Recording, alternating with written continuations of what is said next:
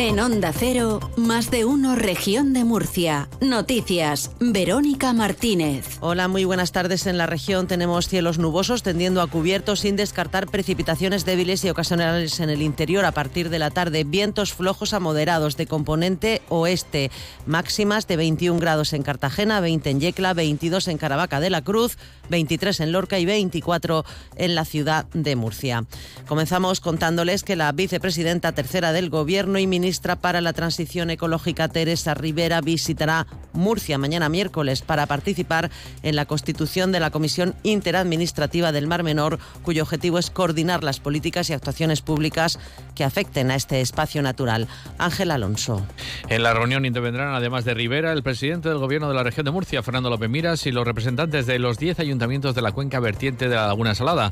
Esta comisión se reunirá al menos una vez al año, de forma presencial o por videoconferencia o cuando lo soliciten tres de los ayuntamientos participantes, la Administración General del Estado o la comunidad autónoma. Visita de Teresa Rivera, que el presidente de la comunidad autónoma, López Miras, espera que sea fructífera. Está convencido de que se van a dar pasos importantes porque todas las administraciones implicadas tienen el mismo objetivo que es la recuperación del Mar Menor.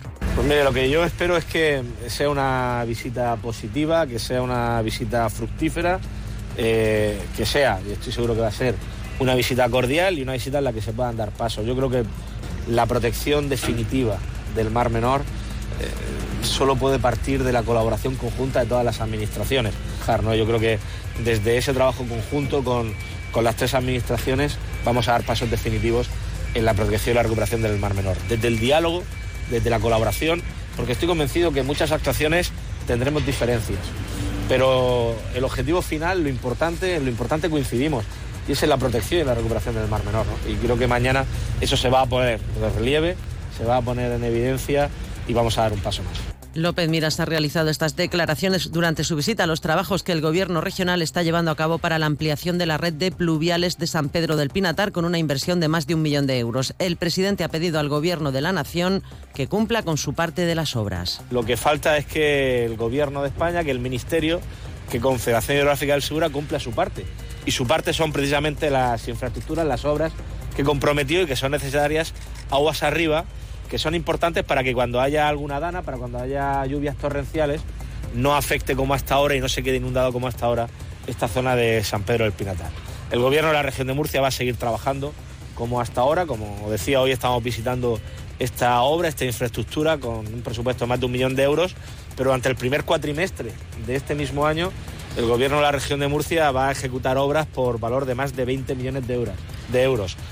El Ayuntamiento de Murcia ha activado el nivel 3 del protocolo de calidad del aire debido a la entrada de polvo sahariano en la península ibérica. En este sentido, el Ayuntamiento ha recordado que las quemas agrícolas están prohibidas y ha recomendado el uso de transporte público, así como evitar el uso de vehículos privados y, en cualquier caso, conducir de forma eficiente. Aconseja evitar hacer ejercicio, reducir la exposición prolongada al aire libre, así como minimizar el consumo energético en casa y en la oficina y prestar atención a la información de fuentes siempre oficiales. También el Ayuntamiento de Cartagena ha activado distintos niveles de actuación en diferentes zonas del municipio dentro del protocolo de episodios ambientales de contaminación. A todo esto, desde Ecologistas en Acción reclaman una mayor implicación de la Administración regional por la intrusión de polvo sahariano. Pedro Belmonte explica que estos episodios de contaminación van a ser cada vez más frecuentes. Por eso, por eso los ecologistas proponen un mayor control por parte de la Consejería de Medio Ambiente de los niveles de contaminación para evitar que se sumen a la intrusión de polvo del Sáhara. Demandan también a la Consejería de Salud un informe regional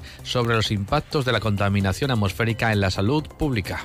Desgraciadamente no podemos poner una gran cortina que evite la llegada del polvo sahariano, pero los fenómenos extremos como las intrusiones del polvo sahariano van a ser más frecuentes en el tiempo y más continuados. Y necesitamos desde esa perspectiva eh, abordar, por un lado, reducir al mínimo los, eh, la contaminación autóctona, es decir, la contaminación por partículas o por dióxidos de nitrógeno. Porque el problema de hacer muy poco o, o hacer escasamente recomendaciones se va a traducir a la larga en problemas ambientales y de salud pública.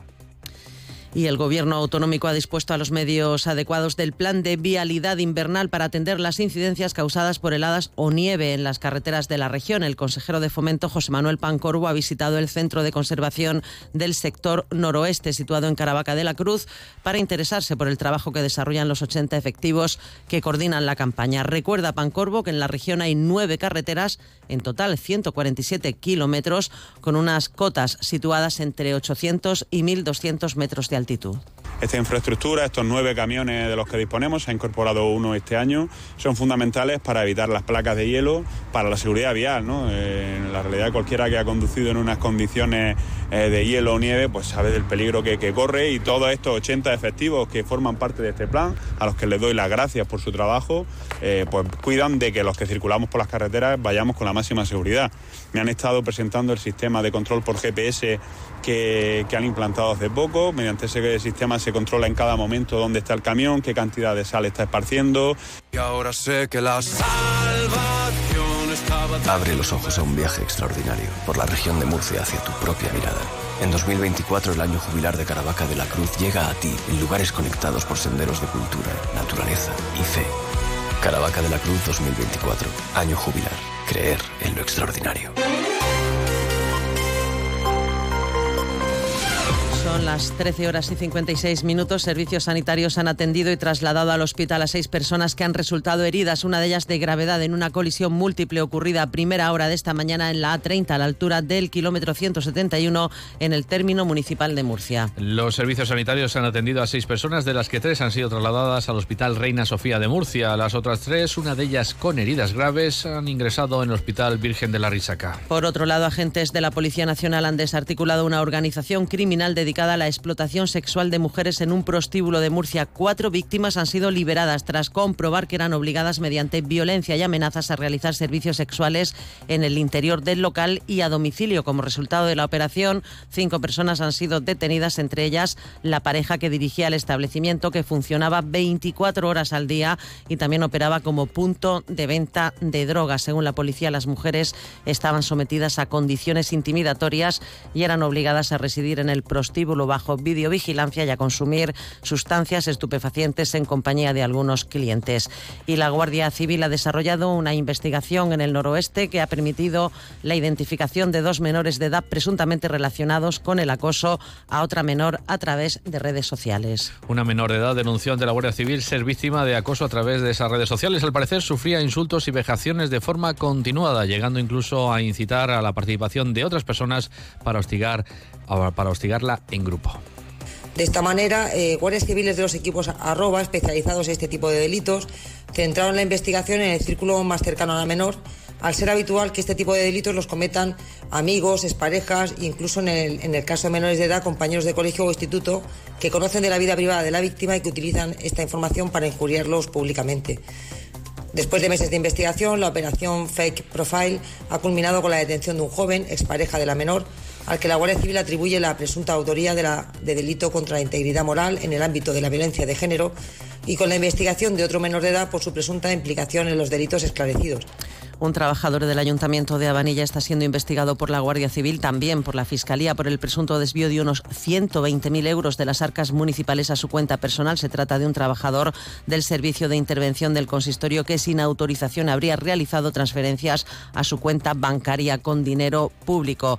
Y el sindicato SIDI ha criticado la falta de protocolo en la Consejería de Educación ante amenazas como el phishing y los intentos de hackeo o ataque de cuentas. José María Gómez de SIDI considera que se ha hecho una nefasta gestión de este asunto por parte de la Consejería. Cuando se producen estos tipos de ataques, o bien por hackeo o bien por phishing, como parece que ha sido este, lo que queremos es que haya un protocolo en el que se midan las consecuencias de lo que se pide. Hemos tenido a 20.000 docentes todo el fin de semana con unas instrucciones que no se podían seguir, porque no había posibilidad de cambiar las cuentas.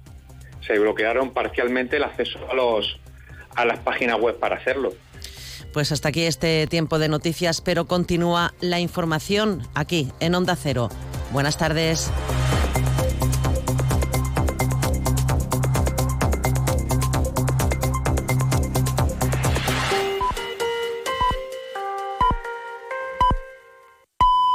Estas llamadas son incidencias reales. Me salta el diferencial de la luz todo el rato. Es que se me está levantando la tarima y...